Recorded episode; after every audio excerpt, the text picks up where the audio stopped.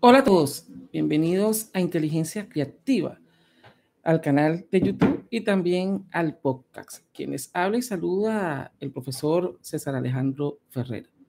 Y en este especial de transmisión de inteligencia creativa, vamos a estar eh, conociendo acerca de las inteligencias múltiples. Pero primero les recuerdo suscribirse a las distintas plataformas de donde escuchan inteligencia múltiple. Estamos en todas las plataformas de podcast y también en YouTube. Y esta semana YouTube a nivel iberoamericano ha iniciado este, el trabajo de distribuir podcasts a nivel de audio. También estamos en la plataforma de podcasts de YouTube, aparte de los videos. Bien, les recuerdo suscribirse a las distintas plataformas, dejar comentarios y unirse a Inteligencia Creativa, el canal. Bien, potencia la inteligencia múltiple. ¿Qué es la inteligencia? Primero vamos a partir del punto de qué es la inteligencia. La inteligencia es un término que durante muchos años demasiados autores, psicólogos, profesores, orientadores, filósofos han determinado. Es decir, hay muchos conceptos, pero todos los grandes investigadores han llegado a la conclusión que la inteligencia es la capacidad de resolver uno o más problemas, de adaptarse y también de evolucionar, de adaptarse a los cambios, de evolucionar en el tiempo y sobre todo de resolver problemas de diferentes formas.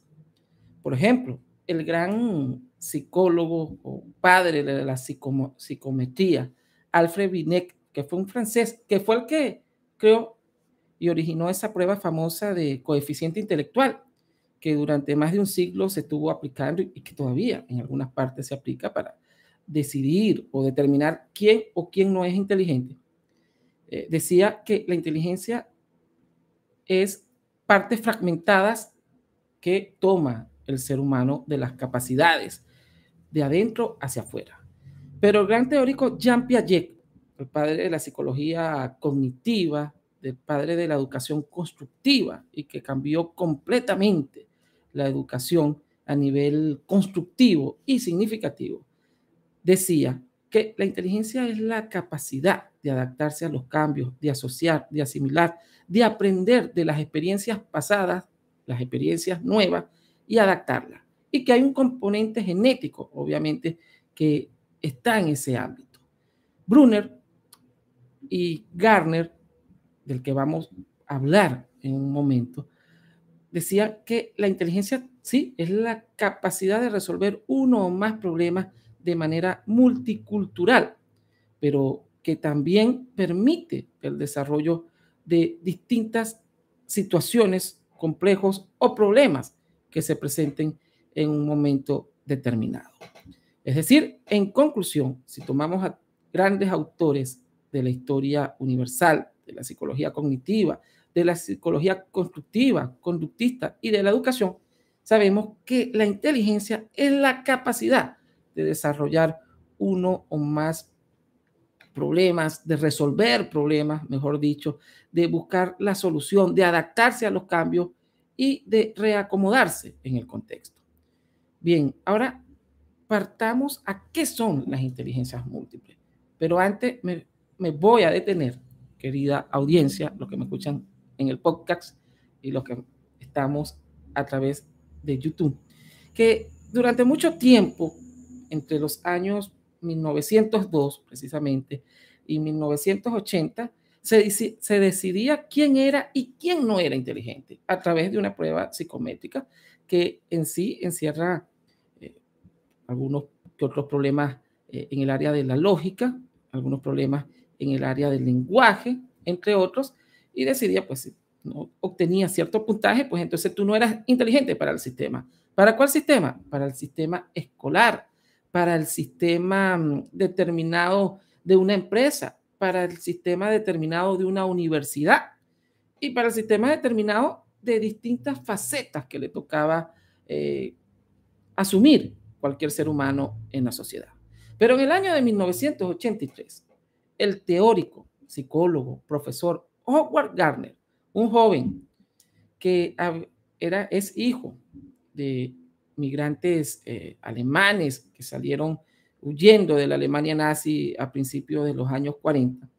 Llegó a Estados Unidos, estudió en la Universidad de Harvard y entre los años 70 principios de los 80 estuvo en un proyecto de investigación donde trabajó con niños con eh, características especiales, con adultos mayores, con ciertas problemáticas de salud, con jóvenes y adolescentes, y pasó una gran variedad de, establecimientos educativos y no educativos averiguando este, las facetas de la inteligencia del ser humano, de todos los seres humanos.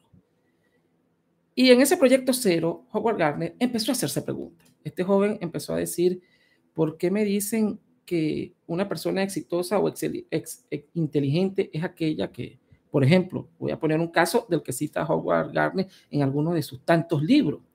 Y dice Gardner, ¿por qué en el año, por qué dicen que una persona que tiene este un éxito determinado, porque tiene millones, eh, debe ser el camino a seguir? Si esa persona está solitaria hoy, si esa persona hoy se siente mal, no tiene amigos, no tiene compañeros, y empezó Howard Gardner a hacerse preguntas y se dice, pero si esta persona es solitaria, debe haber una inteligencia para esto, debe haber una solución porque no puede ser que una persona supremamente inteligente sea una persona que esté sola.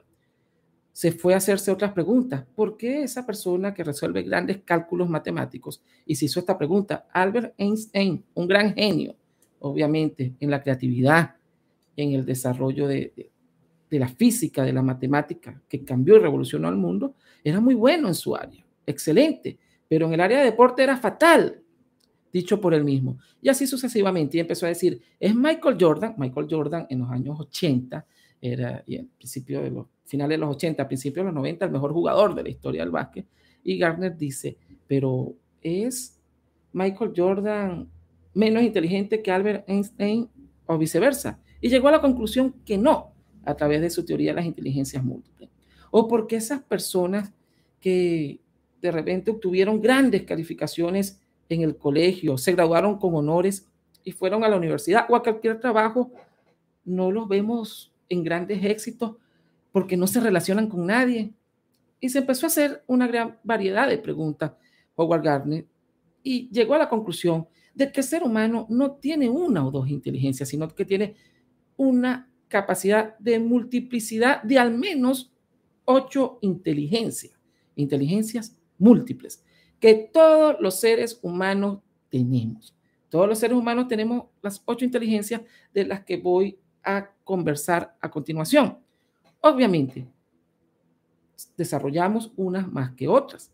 Es decir, por ejemplo, alguien que haya desarrollado la inteligencia lógico-matemática exponencialmente está superior a la media de, su grupo de estudio, de sus amigos, de sus compañeros. Todos tenemos la capacidad de estas ocho inteligencias, solo que debemos potenciarla.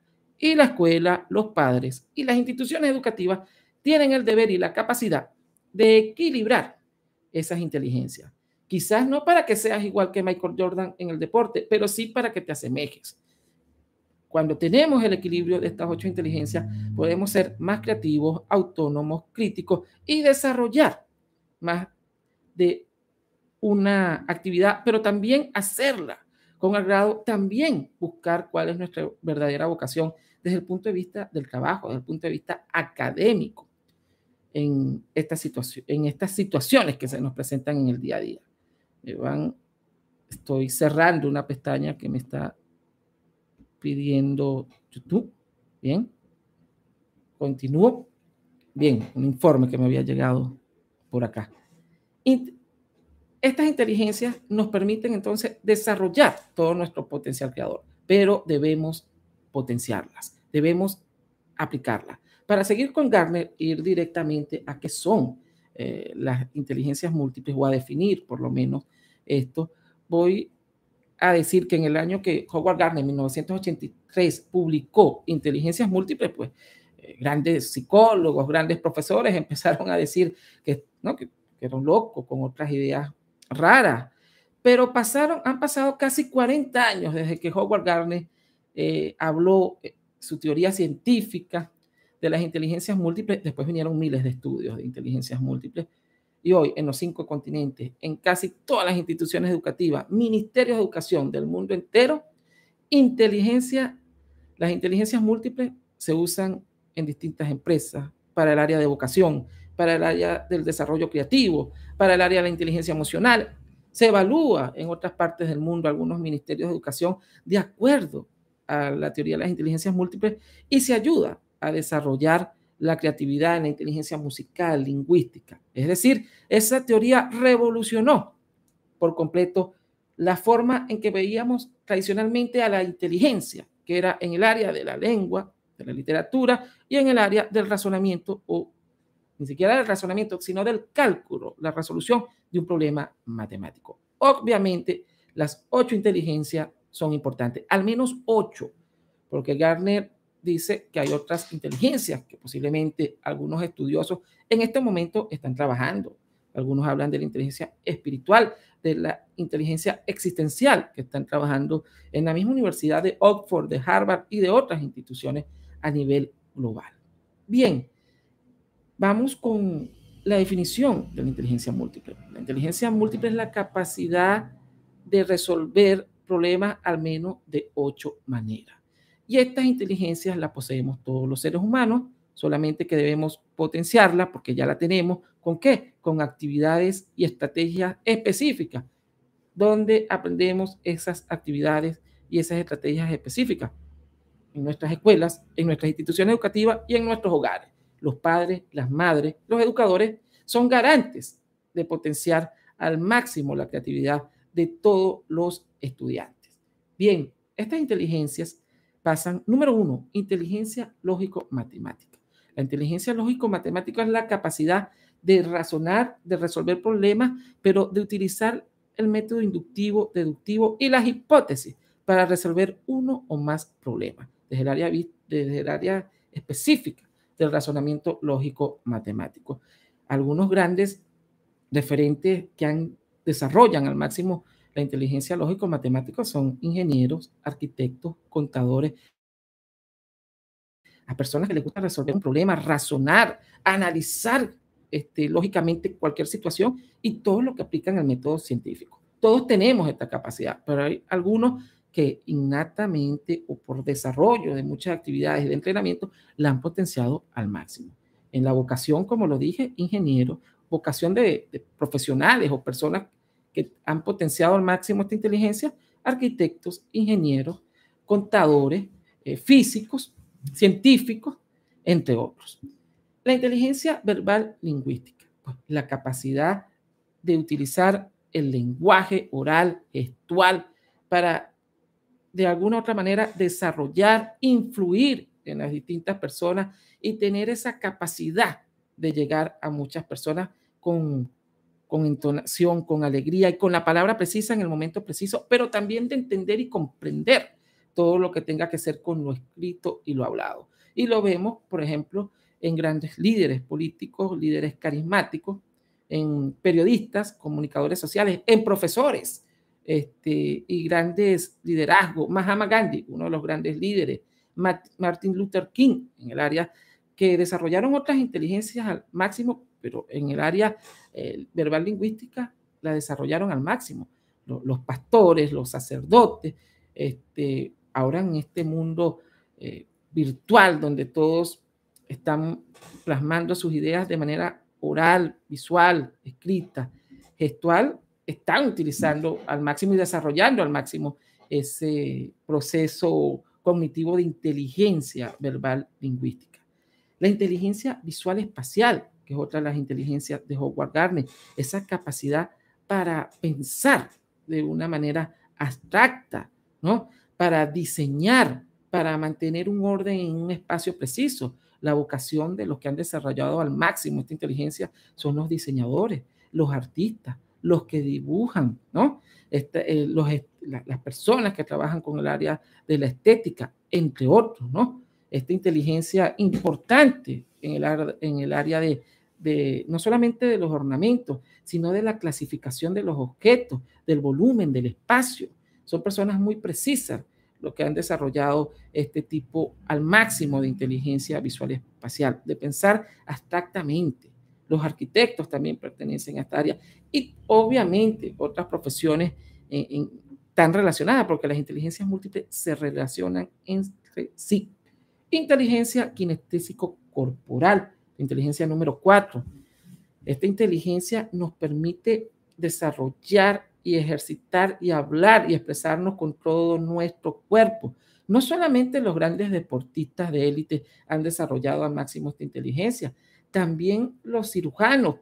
La inteligencia kinestésica corporal es utilizar todo el cuerpo y tener un equilibrio en toda mi motricidad fina y gruesa en el desarrollo de actividades. Un cirujano, por ejemplo, que está haciendo una operación, necesita, cuando está trabajando con el bisturí o sus equipos, tener una precisión precisa en la operación que está haciendo. Así que también ha desarrollado una gran inteligencia kinestésica corporal. Los artistas, las personas que ejercen la profesión del teatro y por supuesto todos nosotros en las actividades diarias obviamente estamos utilizando este, nuestro cuerpo, pero lo que han desarrollado al máximo este potencial y de expresarse este, con ello, han desarrollado al máximo esta inteligencia kinestésico corporal. La inteligencia número 5 la inteligencia musical. Es la capacidad de pensar en ritmo, melodías, tiempo, de asociar emociones y de expresar nuestras emociones, pero también de reencontrarnos con ellas a través de la música. Obviamente, los que la han desarrollado al máximo, si ejecutas una guitarra, algún instrumento musical, eh, escribes en pentagramas las notas musicales, asocias sonidos y ritmos, has desarrollado al máximo tu inteligencia musical. Obviamente tenemos grandes referentes en la historia de la humanidad. No más con citar a Beethoven, a Mozart, por no decir miles de, grandes personas que han trascendido en la historia del área musical. Pero cuando estás taradeando una canción, cuando relacionas una emoción con este, algún momento de tu vida o cuando te animas, ahí estás utilizando la inteligencia emocional, además de las inteligencias este, anteriores que he nombrado y aquí vamos a hacer un énfasis, perdonen que tome un poco de agua para todos los que me escuchan en el podcast, en las distintas plataformas. Suscríbanse y también acá en Inteligencia Creativa, el canal de, valga la redundancia, de Inteligencia Creativa a través de YouTube. La inteligencia interpersonal e intrapersonal. En el año 1983, volviendo a Howard Gardner, él habla de que él, parte de la inteligencia emocional en dos. Inteligencia interpersonal, inteligencia intrapersonal.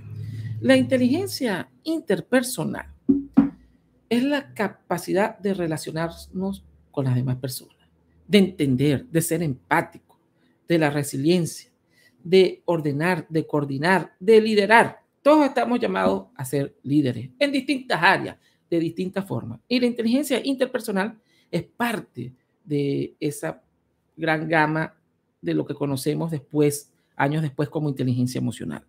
Y la inteligencia intrapersonal. La inteligencia intrapersonal es la capacidad de conocernos a nosotros mismos, de entender nuestras emociones, por qué nos sentimos mal, por qué nos sentimos bien, por qué nos está pasando alguna situación. Cuando hacemos introspección, Garner dice que la inteligencia de, de alguna u otra manera podemos tener una gran inteligencia interpersonal. Los grandes líderes la tienen, los profesores, las personas que saben exactamente cuando alguien está pasando algo y tienen esa empatía y tienen esa capacidad de detectar, han desarrollado, eh, potenciado mucho su inteligencia eh, interpersonal. Los grandes líderes, Martin Luther King, Mahatma Gandhi, este, entre otros grandes, el, obviamente eh, a lo largo de la historia grandes personajes como Jesucristo, eh, entre otros cuantos, más que pudiese citar acá, miles, pero por poner ejemplos muy palpables o muy